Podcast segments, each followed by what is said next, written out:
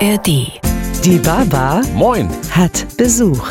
Echte Menschen, echte Geschichten. Ein Podcast von NDR Niedersachsen. Zu hören in der ARD Audiothek, in der NDR Niedersachsen App und überall da, wo es Podcasts gibt.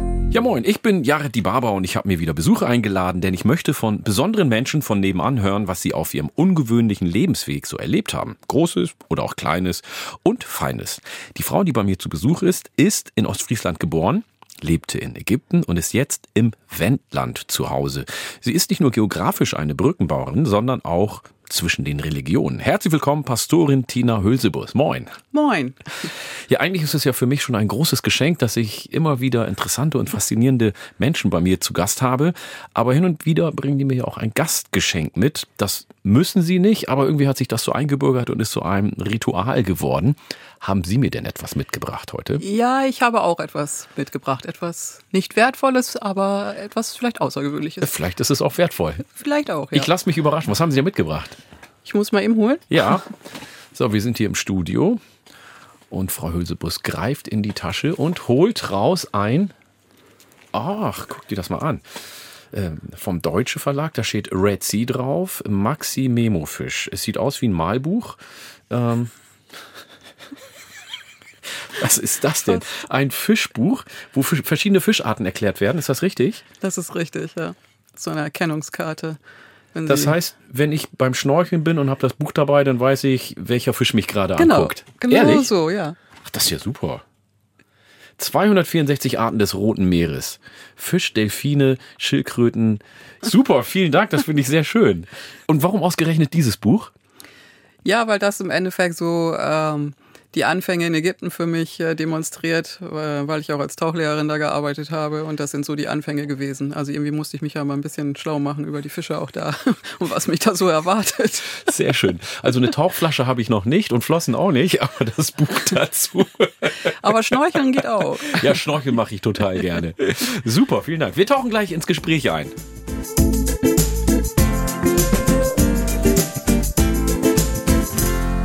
Bei mir ist Tina Hülsebus, sie ist Pastorin aus dem Wendland, hat mir gerade so ein schönes Geschenk mitgebracht. Ein äh, Fischbuch, wo man Fische des Roten Meeres erkennen kann. Sie ist in Ostfriesland geboren. Wie viel Ostfriesland steckt noch in Ihnen? Oh, ich glaube noch eine ganze Menge. Also ja, ich würde mal sagen, das Friesland hat mich geprägt und ich war gerade letztes Wochenende in Leer, äh, weil es zieht mich dann doch immer wieder dahin in Ja. meine alte Heimat. Also die Wurzeln liegen eindeutig da, werden noch immer da bleiben. Wenn Sie dann am Ortsschild vorbeifahren, Sie kommen aus dem Ort Der Ort, der kleine Ort heißt Steenfelde. Steenfelde. Wenn Ja. Sie das äh, grüne oder das gelbe Ortszeichen sehen, was passiert da mit Ihnen? Ja, dann fällt mir meine ganze Kindheit ein. Also bis 18 habe ich da gewohnt, also quasi bis zur Zeit vorm Studium.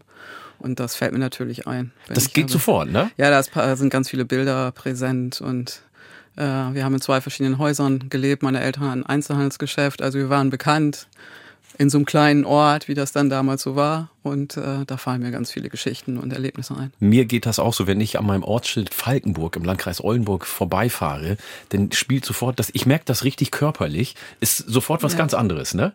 Ja. Ja, ich finde das immer faszinierend. Was lieben Sie denn an Ostfriesland? Also ich mag die Menschen. Also man macht ja immer viele Witze, die Menschen dort reden nicht viel. Das machen die anderen. Wir Ja, machen das nicht. Genau, das ist mir ehrlich gesagt sehr sympathisch. Im Sinne von, also wenn sie reden, dann ist man auch Freund und Freundin mit Ja. den Leuten, dann reden sie auch mit einem, aber erstmal auf Distanz. Und ich würde mal sagen, ich bin auch eher so. Also ich bin erstmal auf Distanz, aber wenn ich Leute kenne, dann ist das auch gut und dann geht's auch mehr als Moin. Und ich finde diese Distanz ja angenehm, weil das ja jetzt nicht eine Distanz ist, die sagt, komm mir nicht zu nah, sondern es ist erstmal so ein Gucken, So ein Abwarten. Ja. abwarten, wirken lassen und gucken so, mag ich den, mag Ja. ich den nicht, wie kann ich die Person an mich ranlassen und so. Das ist ja so ein Abwägen. ja. Ist ja jetzt nicht so, bleib mir weg, ne?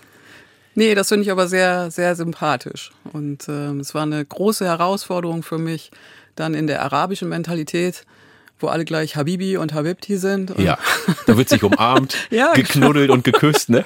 Ja, also komplett das Gegenteil von dem, wie ich groß geworden bin. Ja, das kenne ich auch.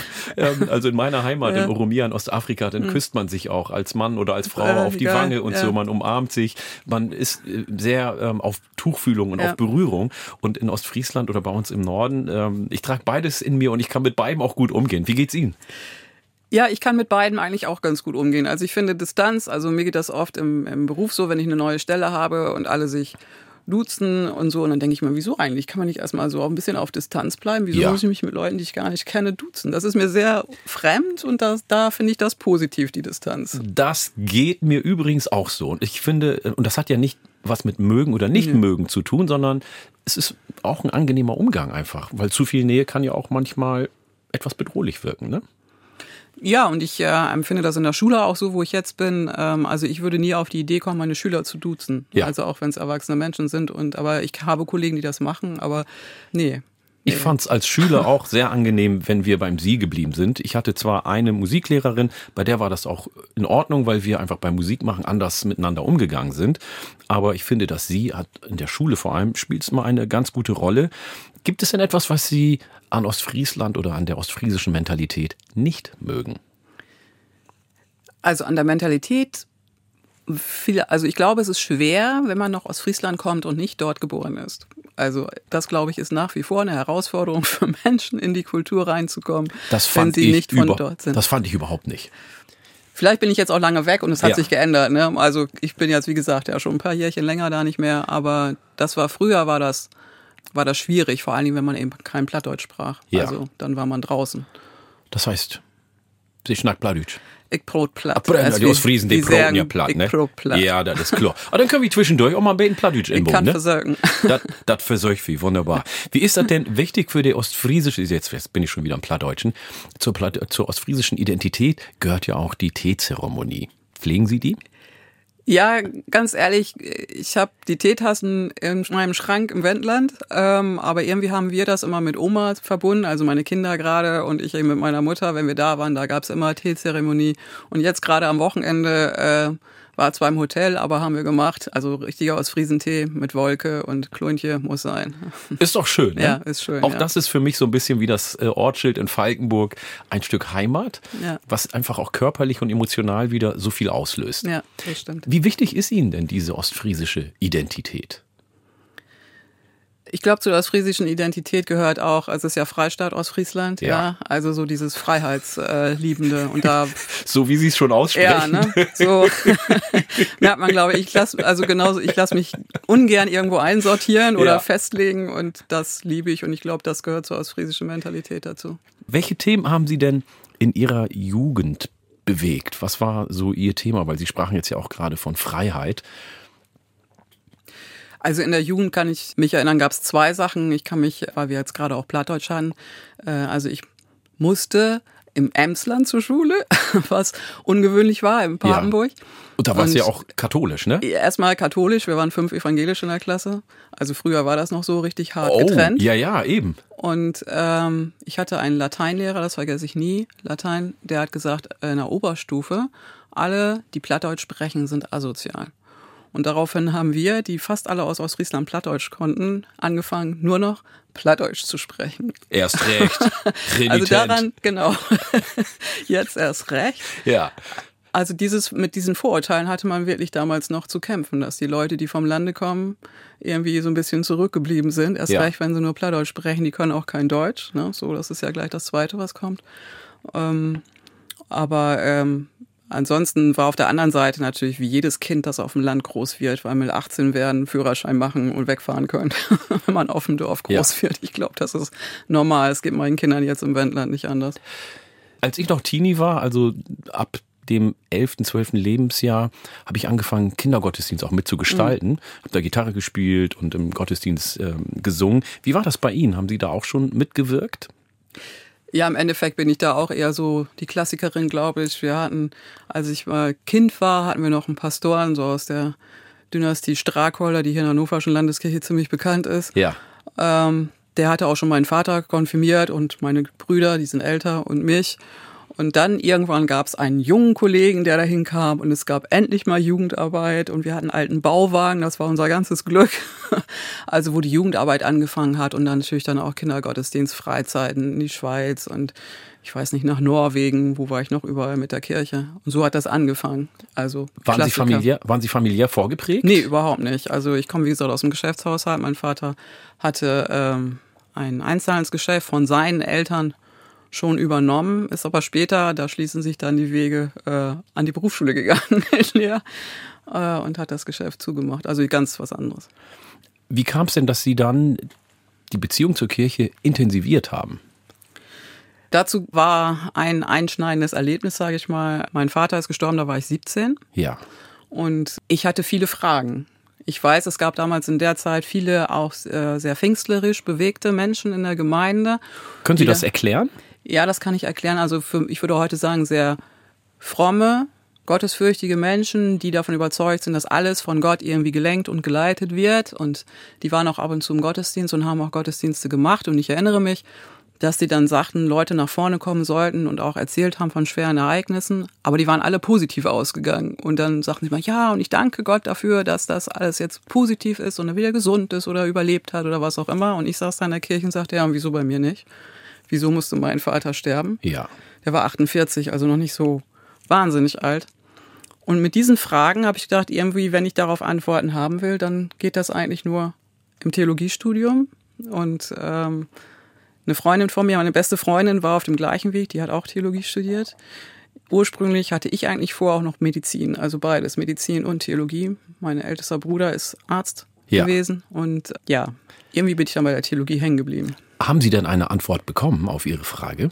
Ich denke schon, ja. Ich glaube, die Auseinandersetzung mit Theologie, äh, mit biblischen Texten, aber eben nicht nur das reine Lesen des Textes, sondern auch Hintergrundgeschichte, Wirkungsgeschichte. Warum steht das da so? Was, wer hat das überhaupt geschrieben? Warum haben die Leute diese Texte geschrieben? Also Beispiel, sage ich jetzt mal Psalmen oder so. Ja.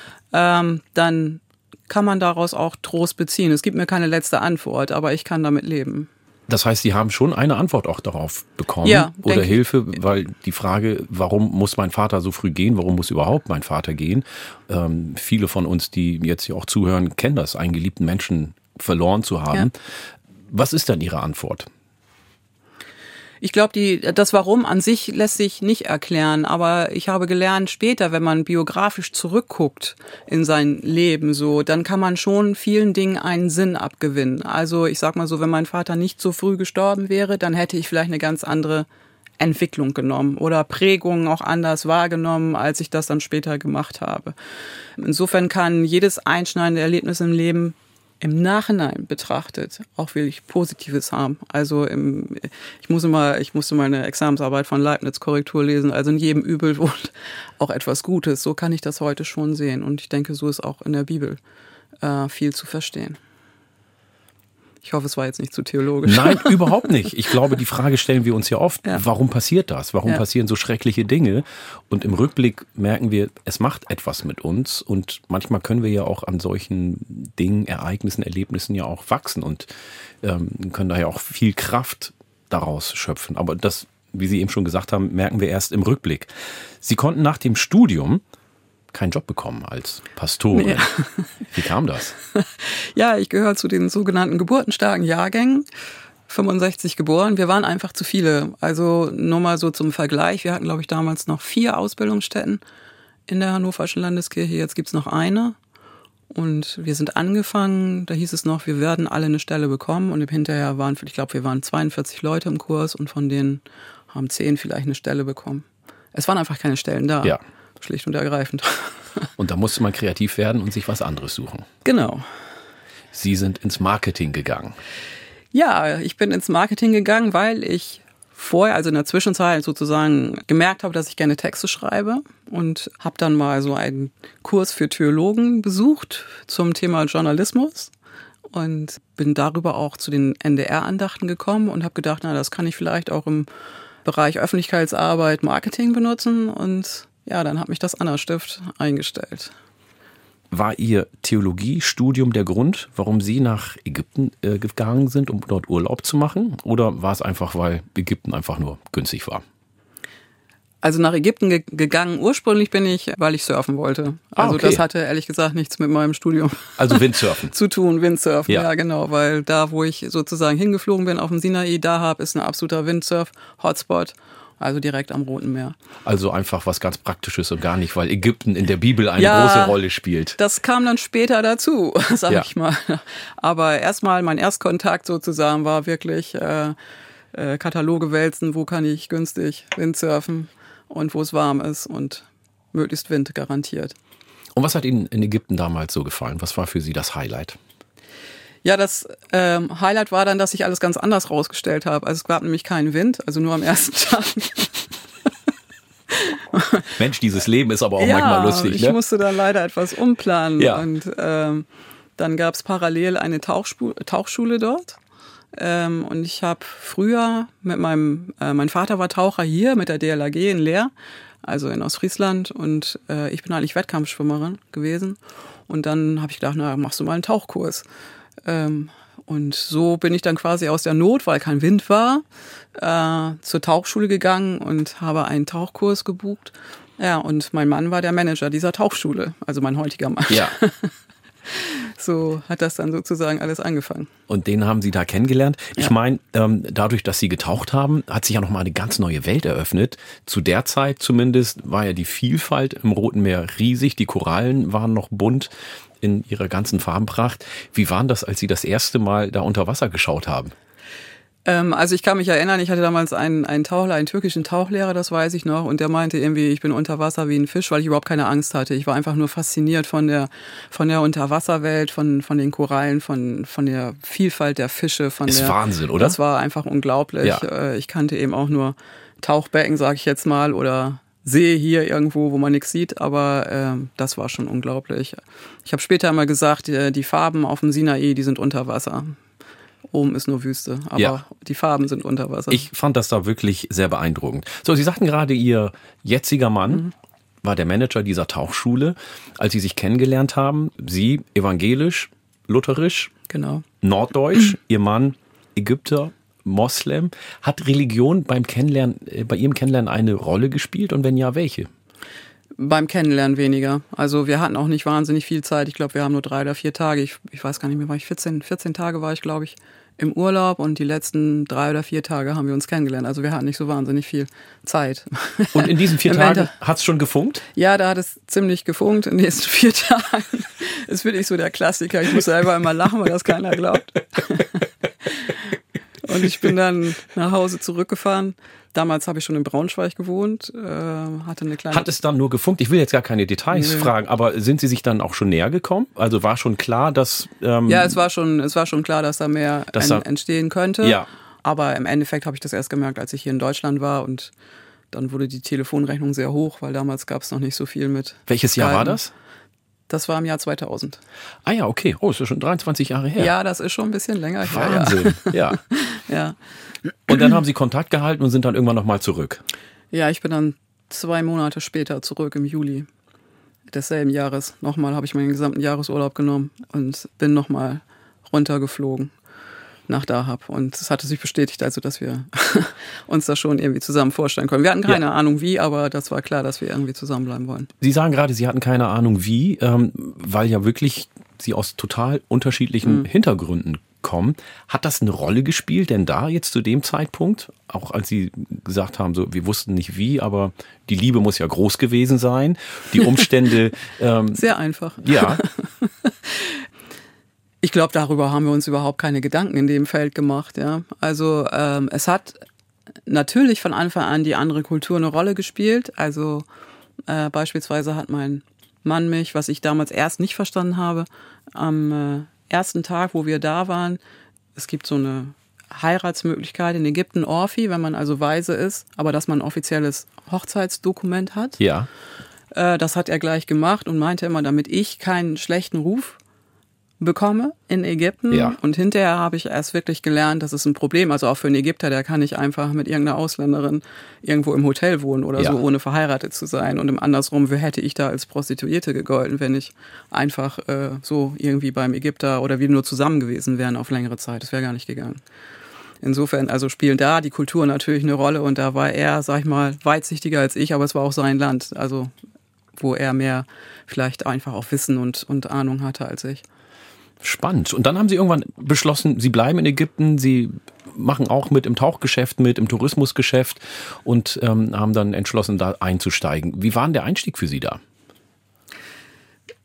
Weil ich stelle mir vor, Ihr Mann hat ja Heimvorteil, kennt das Geschäft, kennt die Sprache, kennt die Mentalität und Sie kommen da jetzt äh, neu hin. Also ich habe mich ein bisschen vorbereitet, muss ich schon sagen. Ich habe also meine, meine Stelle hier nach diesem Urlaub war fest, dass ich die kündige. Das habe ich auch gemacht äh, zum nächsten möglichen Termin. Ich habe dann angefangen Arabisch zu lernen, wo ich nun einen Vorteil habe, weil ich ja als Theologin Hebräisch äh, kann ja. oder können sollte, sagen wir mal so. Und ich bin Alttestamentlerin, also Hebräisch war schon etwas, was ich ganz gut konnte. Das hat mir viel geholfen beim Arabisch lernen, ähm, weil ich gedacht habe, ich will also nicht ganz wie ein Doof da stehen und nichts verstehen, ja. sondern wenigstens so ein paar Basics. Aber es hat ein paar Jahre gedauert. Also so einfach ist das nicht mit dieser ganz anderen Sprache. Aber Sie können ein bisschen Arabisch oder beziehungsweise. Ich spreche Arabisch. Sie sprechen ja. Arabisch. Also meine Kinder lachen sich kaputt wegen des Akzents, Ja. aber ich kann schon ein bisschen Arabisch. Aber Ihre Kinder sprechen dann so gut, dass Sie sich über Sie kaputt lachen können, ja? Ja, meine Kinder, also vor allen Dingen mein Sohn spricht perfekt Arabisch. Sind Ihre Kinder in Ägypten geboren? Ja, die sind auch auf dem Sinai beide geboren. Das heißt, Sie haben da schon ähm, Ihre Zelte aufgeschlagen sozusagen und mit der Absicht dann auch da zu bleiben. Nun kam ja 2011 die Revolution in Ägypten. Die Situation hat sich verändert. Es gab weniger Touristinnen und Touristen, die in das Land gekommen sind und Sie mussten Ihre Firma schließen, Richtig. das Land verlassen. Gab es so einen Moment, wo Sie gesagt haben, jetzt wird's brenzlig, jetzt müssen wir hier raus? Ja, es gab den Moment, aber nicht auf dem Sinai, sondern ich bin 2009, da wurde meine Tochter sechs, äh, wegen der Schule nach Alexandria gegangen. Also mein Mann war aus Alexandria oder ist aus Alexandria gebürtig und es gab keine vernünftige Schule auf dem Sinai. Und ich habe gesagt, okay, die, ich kann die Kinder jetzt irgendwie nicht dafür bestrafen, dass ich irgendwie ans hinterste Ende der Welt ausgewandert bin äh, und eine Regierungsschule kam nicht in Frage. Und dann bin ich nach Alexandria gegangen ähm, und in den Zeiten nach der Revolution war das Chaos, sage ich jetzt mal, im Land in Ägypten groß. Und es gibt auch viele Ereignisse, die muss ich jetzt nicht nochmal erleben. Und wir saßen in unserer Wohnung in Alexandria mit den Kindern. Ich glaube, Leo war vielleicht vier, mein Sohn. Und äh, dann liefen Leute, zwei Männer schreiend durch die Straße und der eine hatte so eine lange Machete in der Hand und der andere blutete schon. Und äh, das hat mein Sohn gesehen und daraufhin hat er komplett irgendwie hatte der Angst, auch rauszugehen. Wir konnten sowieso zu der Zeit nicht mehr raus. Also Ja. als Europäer konnte man nicht einfach auf die Straße gehen oder die Kinder auf der Straße laufen lassen. Und da habe ich irgendwann gesagt, so, es, es geht nicht. Also wir wissen nicht, wie lange das hier dauert. Unser Geschäft ist tot, gab überhaupt keine Touristen mehr auf dem Sinai und logischerweise. Und dann habe ich gesagt, wir müssen einen Weg finden, hier aus dem Land rauszukommen. Krass. Wie schwer war es für Sie, dann hier in Deutschland einen Job als Pastorin zu bekommen? Qualifiziert waren Sie ja. Ja, das ist auch eine längere, Ge- also ich will jetzt kurz machen. Äh, die Kirche war ehrlich gesagt für mich die einzige Chance, aus dem Land rauszukommen. Ich habe in Alexandria als Lehrerin an deutschen Schulen gearbeitet, also offiziellen deutschen Auslandsschulen. Und habe dann Kontakt aufgenommen zur Landeskirche Hannover, weil ich wusste, die suchen Pastoren, ganz einfach. Also da hatte sich das Blatt inzwischen gewendet, es gab halt zu wenig. Ähm, als ich damals ähm, fertig war, habe ich der Landeskirche noch mitgeteilt, dass ich mit einem Muslimen verheiratet bin, was damals noch ein Problem war. Ja. Und ich wusste, wenn die so viele Leute suchen, ist das vielleicht kein Problem mehr. Wie war denn die Reaktion, als Sie gesagt haben, also mein Mann ist Ägypter und Moslem? Es war ein langer Kampf, sagen wir mal so. Also es gab Gespräche mit der Personalabteilung, mit dem Landessuperintendenten und mein Mann musste immer erzählen, ob er mich dann nun unterstützen würde. Ich müsste ins Pfarramt zum Beispiel und ob er das dann gutheißen würde. Sie haben es ja bestimmt irgendwann jemandem gesagt und man guckt ja an dieses Gesicht. Wie war die Reaktion? Also die wussten das schriftlich Ah, okay, halt alles vorher. klar. Dann ja. war die Überraschung schon mal Die, nicht groß, das, ne? Aber stand in meiner Personalakte Ja. vor allen Dingen ein Vermerk, dass ich damals deswegen nicht nach Deutschland gekommen bin, um denen zu erklären, wie ich einen Moslem heiraten konnte. Und Ja. ich habe damals gesagt, ja, wenn ihr mir das Flugticket zahlt, dann komme ich auch, aber ich fliege jetzt nicht einfach vom Sinai mal eben nach Hannover. Ja. Und ich habe ja gar nicht für die Kirche gearbeitet. Ja. Also insofern, die Geschichte war bekannt, aber die Folgen noch nicht. Ja, und wie war das dann? Wie, also Sie sagten ja, ähm, zumindest Vorbehalte gab es ja. und Sie wurden auch gewarnt, das könnte schwierig sein. Ja, es wurde, also ich sag mal, es gab positive Reaktionen, dass das äh, Landeskirchenamt oder die Personaldezernentin auf alle Fälle gesagt hat, auch, ähm, sage ich jetzt mal bewusst, ähm, dass sie ähm, Teile Niedersachsen genannt hat, wo sie uns vielleicht nicht hinstecken würde, mhm. gemeinsam. Also darauf wurde schon, das wurde schon gesehen, dass das auch in Gemeinden ein Problem sein kann. Aber ich war ja nun als Schulpastorin von vornherein bestimmt, weil in Lüchow-Dannenberg damals diese Stelle frei war an der berufsbildenden Schule. Ähm, aber ein Problem, was länger gedauert hat, war, dass meine Kinder nicht getauft sind. Also nicht, dass ich mit einem Muslimen verheiratet bin, sondern dass ich als evangelische Pastorin, ich war ordiniert zu der Zeit schon, ähm, meine Kinder. Ordiniert heißt, das müssen Sie nochmal erklären. Ja, ordiniert heißt, dass ich also die äh, Sakramentsrechte besitze, ja, ja, zur Taufe und Abendmahl in der evangelischen Kirche. Und ähm, das ist auf Unverständnis gestoßen, dass, äh, also wieso ich meine Kinder nicht getauft habe. Steht das irgendwo geschrieben, dass Ihre Kinder getauft sein müssen? Nein, Oder ist so, das ein ungeschriebenes Gesetz? Ich würde mal sagen, es ist ein ungeschriebenes Gesetz, dass die Ehepartner, ich glaube, es ist geändert worden, weil ich kann mich in meiner Ausbildung erinnern, da war eine Kollege mit einem Katholiken verheiratet noch und die hat keine Stelle bekommen. Also es war einfach, wurde vorausgesetzt, dass die Ehepartner konvertieren oder äh, eben auch evangelisch-lutherisch oder maximal katholisch vielleicht sind. Aber sie hatte mit dem Katholiken damals schon Probleme. Und äh, ich habe damals gesagt, meine Kinder sind ja nicht mit null Jahren hierher gekommen, sondern meine äh, Tochter war zehn und mein Sohn acht. Und ich habe gesagt, soll ich jetzt zu denen sagen, acht Jahre war das Quatsch, was ich euch erzählt habe und jetzt gehen wir nach Deutschland und jetzt taufe ich euch mal eben oder also wie soll das gehen? Ja. Und in der ägyptischen Verfassung, das wusste ich vorher, ist festgelegt, dass die Religion nach der des Vaters geht, das Familienrecht. Also wusste ich das, ich wusste ja. das wirklich vorher und habe gesagt, gut, das ist mein Ding, wie ich damit klarkomme. Ja. So, und jetzt haben Sie aber einen Job bekommen. Ja. Was machen Sie jetzt genau? Ja, ich bin offiziell Schulpastorin an den berufsbildenden Schulen in Lüchow, was heißt, ich unterrichte Religion, bin für Seelsorge zuständig und ja, wenn besondere Anlässe sind, wo man eine Schulpastorin gebrauchen kann, Abschiedsreden oder auch wenn wir hatten jetzt zweimal schon, dass ein Kollege verstorben ist, dann mache ich Abschiedsandachten oder dass Schüler versterben. Solche Dinge mache ich an der Schule. Also Sie evangelisch-lutherisch, Ihre Kinder und Ihr Ehemann ja. muslimisch. Ja. Wie kommen Sie miteinander zu Hause klar? Ich sage mal, äh, solange wir nicht über Ostern reden, ist das alles kein Problem. Wieso? ja, weil die äh, Muslime glauben ja nicht an die Auferstehung Jesu ja. und glauben auch nicht, dass Jesus überhaupt ans Kreuz geschlagen wurde, sondern das war jemand anders und von daher haben wir da unseren größten Unterschied, ja. Aber wir können das stehen lassen. Mein Mann wusste von, von Anfang an, dass ich ordinierte Pastorin bin. Äh, wir sind da ziemlich offensiv mit umgegangen.